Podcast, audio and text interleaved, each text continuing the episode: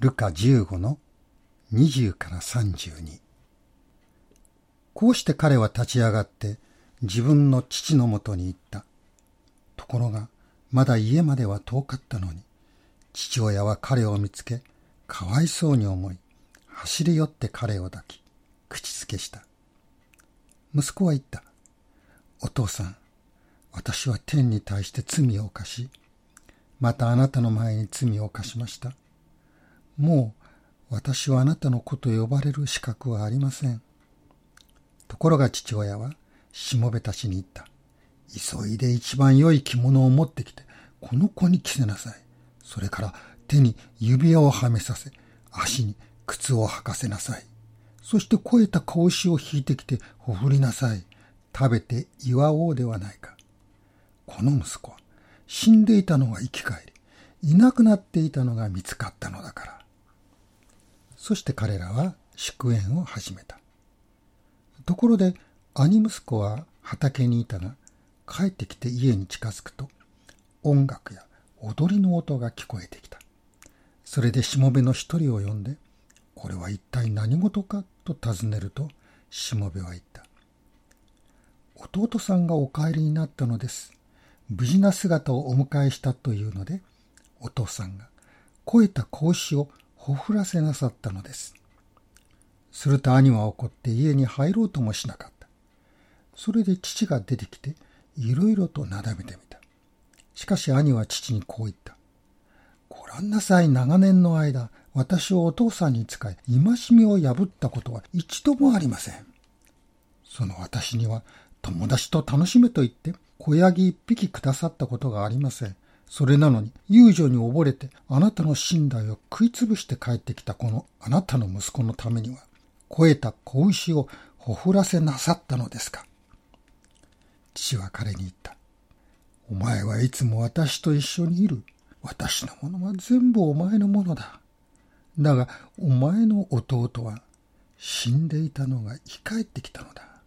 いなくなっていたのが見つかったのだから、楽しんで喜ぶのは当然ではないか。ルカ15章の例え話には、失われたものが3つあります。羊と銀貨と息子です。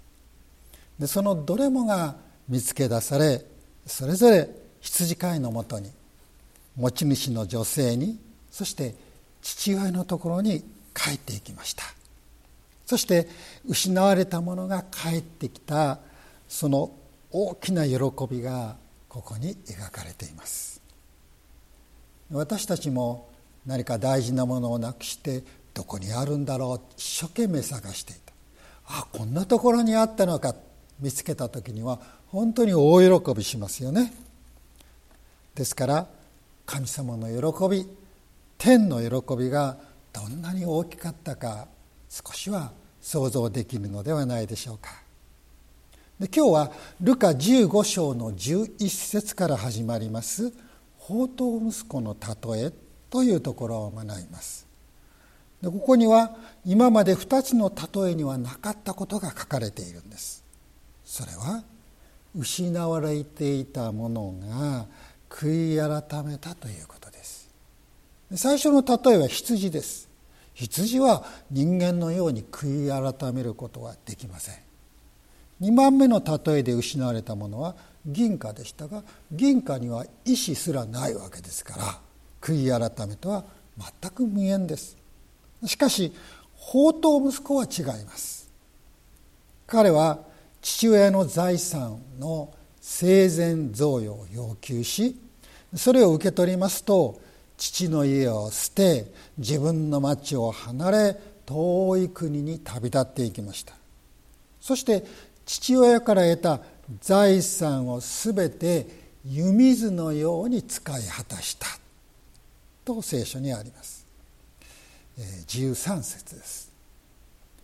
宝刀息子の宝刀の刀という字ですね。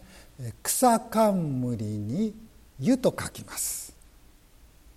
これは「湯」という文字が使われていますように湯水のように物事を無駄にするそういう意味があります。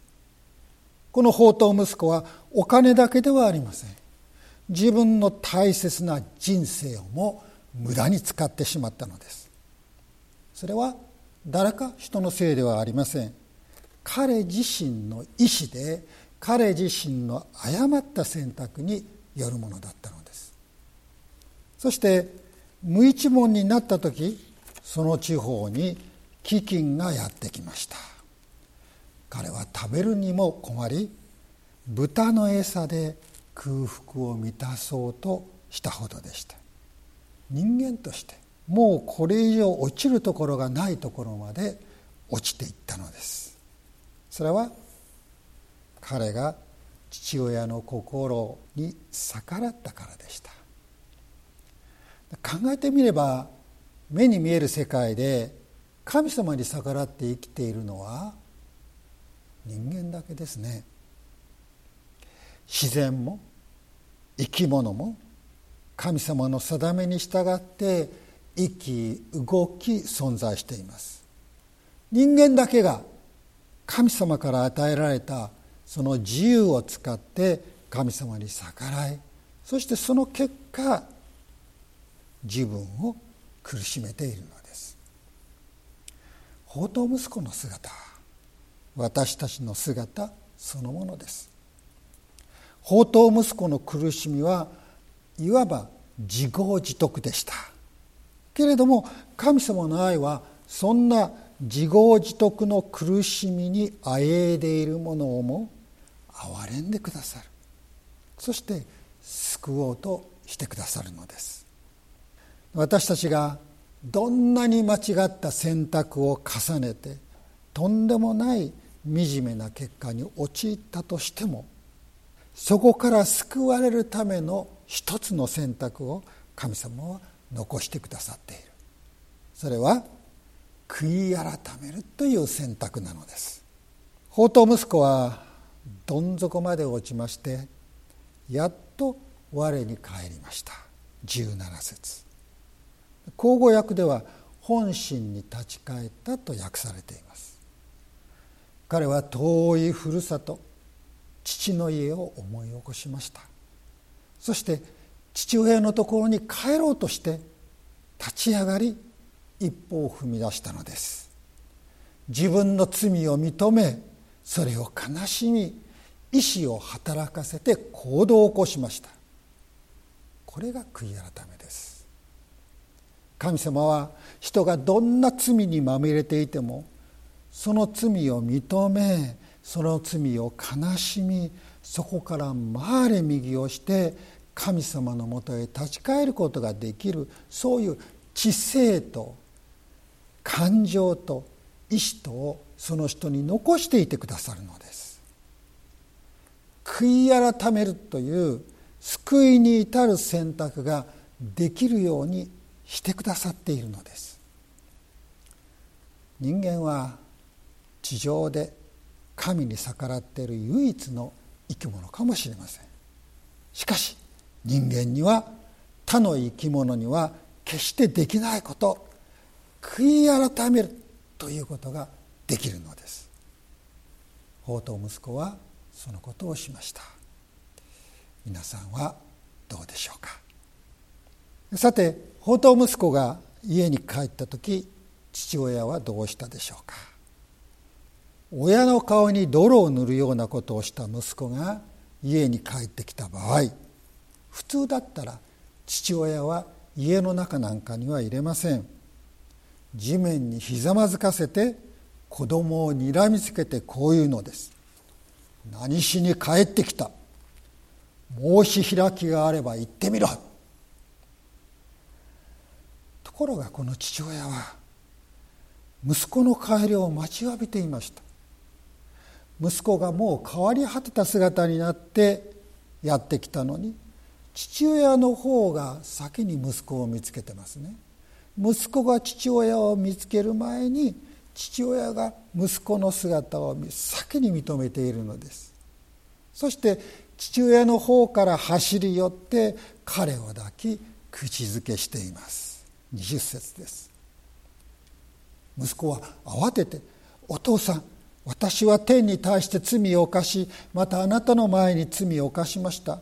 もう私はあなたの子と呼ばれる資格はありません。そう言ったんです。その後続けて雇い人の一人にしてくださいというつもりだったのですが父親はそれを遮りました。召使いに命じて急いで一番良い着物を持ってきてこの子に着せなさい。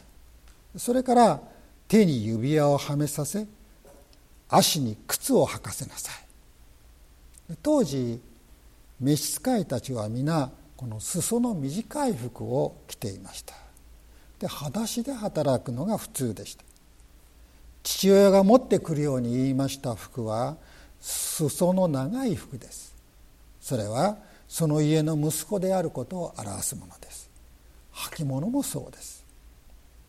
指輪というのは印象の代わりに使われましたので父親の代理人後継者の印でした。ここには子供のことを思う親の愛が見事に描かれています。そしてそれを通して私たちの天の父である神様の愛が力強く描かれているのです。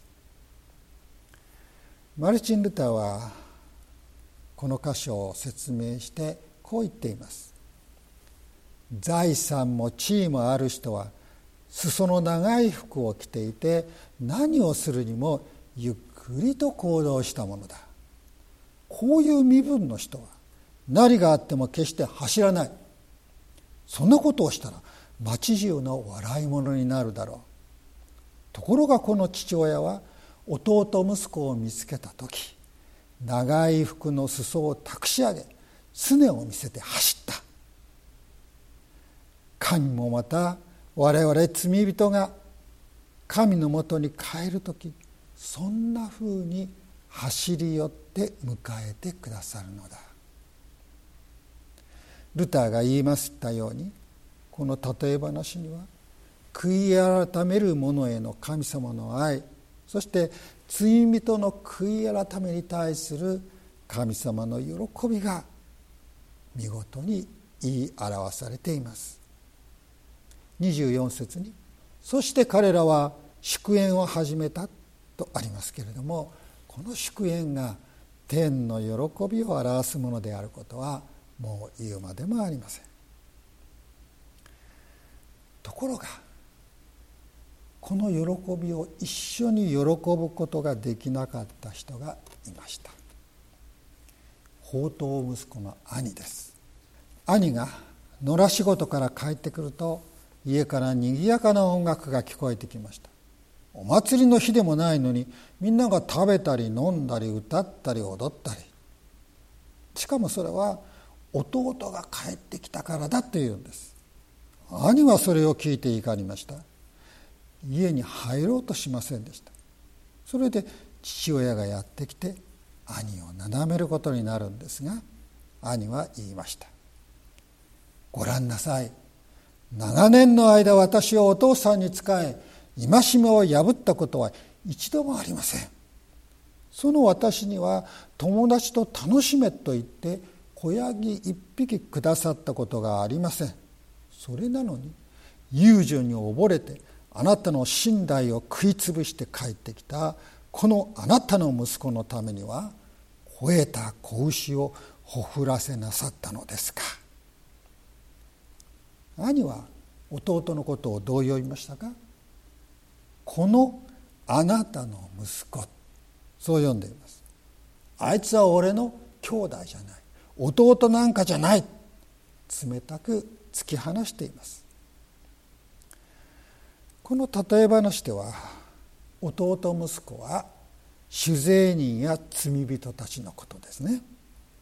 兄はパリサイ人や立法学者たちのことです。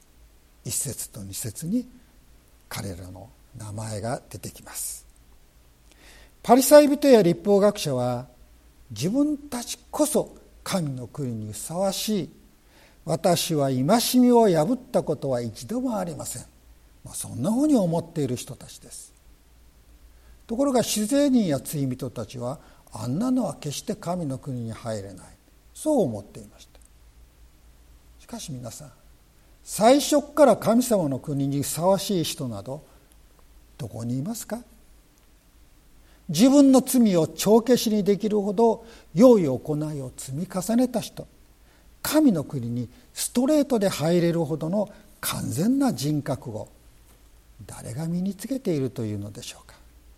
そのような人はこの地上に誰一人いません。誰でもその罪が許され神に受け入れられその子供としていただいたのは自分の持っている何かではなかった。自分の努力力でもなかったでしょう。ただ神様の憐れみ恵みによってだけでした。神様の国は自分の罪を知ってそれを悔い改めた者に開かれているのです。神の国の喜びそれは罪の許しの喜びです。それは悔い改めた者だけが味わうことができる最高の喜びです。神様もまた罪人の救いを喜んでくださいます。他のどんなことよりもそれを喜んでくださるのです。私は最初ルカ15章には失われたものが3つあると申し上げました。でも実は4つかもしれませんね。宝刀息子の兄もまた失われた人でした。彼は父親と一緒に暮らしていましたがその心は父親から遠く離れていました。父親の愛を知らずその心を理解していませんでした。現代この兄のような人が大勢いるように思います。人の弱さや痛みを分かってあげられない。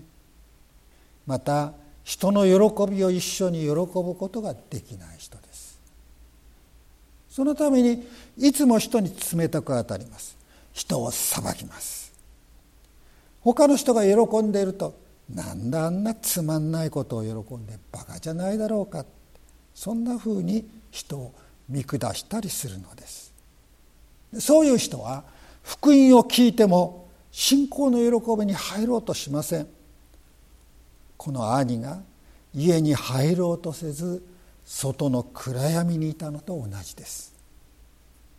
しかし父親が家の外に出て兄を説得したように私たちの父なる神は兄息子のような人にも語りかけ救いの喜びに入りなさいと招き続けてくださっているのです。